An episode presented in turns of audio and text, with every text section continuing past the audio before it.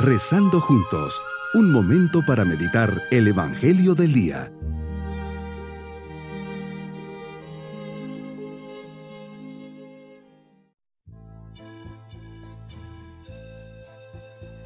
Hoy lunes de la octava semana de Pascua, nos inclinamos ante el sepulcro vacío y decimos con fe, Cristo ha resucitado, Él llena mi vida de esperanza. Meditemos en el Evangelio de San Mateo capítulo 28 versículos 8 al 15. Una vez escuchadas las palabras del ángel, las mujeres se alejan a toda prisa del sepulcro, van llenas de temor y al mismo tiempo de gran alegría. Corren ilusionadas a dar esta gran noticia a los discípulos. De repente, les sales al encuentro y las saludas. Ellas al verte se echan a tus pies y te adoran. Realmente eres tú que estás enfrente de ellas. ¡Qué emoción! Es que no se la pueden creer. Salen, Señor, tus primeras palabras. No tengan miedo. Vayan y digan a mis hermanos que se dirijan a Galilea. Allá me verán. Señor, hay un texto de Bonhoeffer que me hace reflexionar. Dice el teólogo alemán, para los hombres de hoy hay una gran preocupación saber morir, morir bien, morir serenamente. Pero saber morir no significa vencer a la muerte.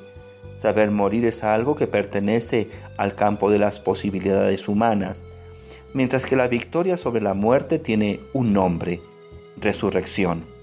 Sí, no será el arte de hacer el amor, sino la resurrección de Cristo lo que dará un nuevo viento que purifique el mundo actual Aquí es donde se halla la respuesta al dame un punto de apoyo y levantaré al mundo.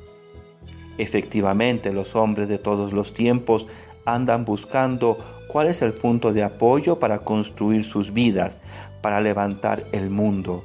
Si hoy yo salgo a la calle y le pregunto a la gente cuál es el eje de vuestras vidas, en qué se apoyan vuestras esperanzas, ¿Dónde está la clave de vuestras razones para vivir?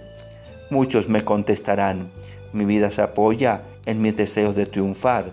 Quiero ser esto o aquello, quiero realizarme, quiero poder un día estar orgulloso de mí mismo. O tal vez otros me dirán, yo no creo mucho en el futuro. Creo en pasármelo lo mejor posible, en disfrutar de mi cuerpo o de mi dinero o de mi cultura. O tal vez me dirán, esos son problemas de intelectuales. Yo me limito a vivir, a soportar la vida, a pasarla lo mejor posible. Pero allá en el fondo, en el fondo todos los humanos tienen clavada esa pregunta, ¿cuál es la última razón de mi vida? ¿Qué es lo que justifica mi existencia? Todos, todos de algún modo se plantean estas cuestiones Hoy me lo pregunto, ¿cuál es el punto de apoyo en el que reposa mi vida? Para los cristianos la respuesta es una sola. Lo que ha cambiado nuestras vidas es la seguridad de que son eternas. Y el punto de apoyo de esa seguridad es la resurrección de Cristo. Si Él venció a la muerte, también a mí me ayudará a vencerla. Ay, si creyéramos verdaderamente en esto, cuántas cosas cambiarían en el mundo si todos los cristianos se atrevieran a vivir a partir de la resurrección. Si vivieran sabiéndose resucitados, tendríamos entonces un mundo sin amarguras, sin derrotistas, con gente que viviría iluminada constantemente por la esperanza, ¿Cómo trabajarían sabiendo que su trabajo colabora a la resurrección del mundo? ¿Cómo amarían sabiendo que amar es una forma inicial de resucitar? Qué bien nos sentiríamos en el mundo si todos supieran que el dolor es vencible y vivieran en consecuencia en la alegría. Sí, la resurrección de Cristo y la fe de todos en la resurrección es lo que podría cambiar y vivificar el mundo contemporáneo. Y es formidable pensar y saber que cada uno de nosotros, con su esperanza, puede añadirle al mundo un trocito más de esperanza. es decir, un trocito más de resurrección. Martín Descalzo. Mi propósito en este día es ser optimista, saber que la resurrección de Cristo cambia mi tristeza en alegría, mi desesperanza en esperanza. Por eso transmitiré alegría y paz a los demás. Mis queridos niños, Jesús ha resucitado y se ha aparecido a unas mujeres.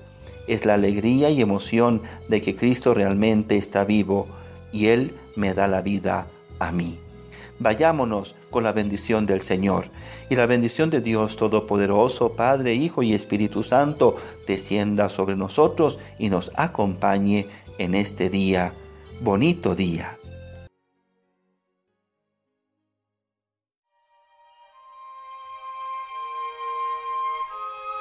Hemos rezado junto con el Padre Denis Doren, Legionario de Cristo.